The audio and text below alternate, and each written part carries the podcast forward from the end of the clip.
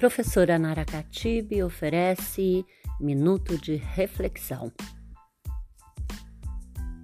A diferença mais marcante entre os sofistas antigos e os modernos é simples.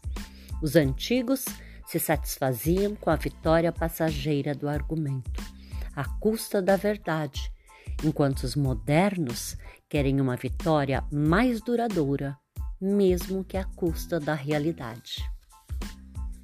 Hannah Arendt em As Origens do Totalitarismo.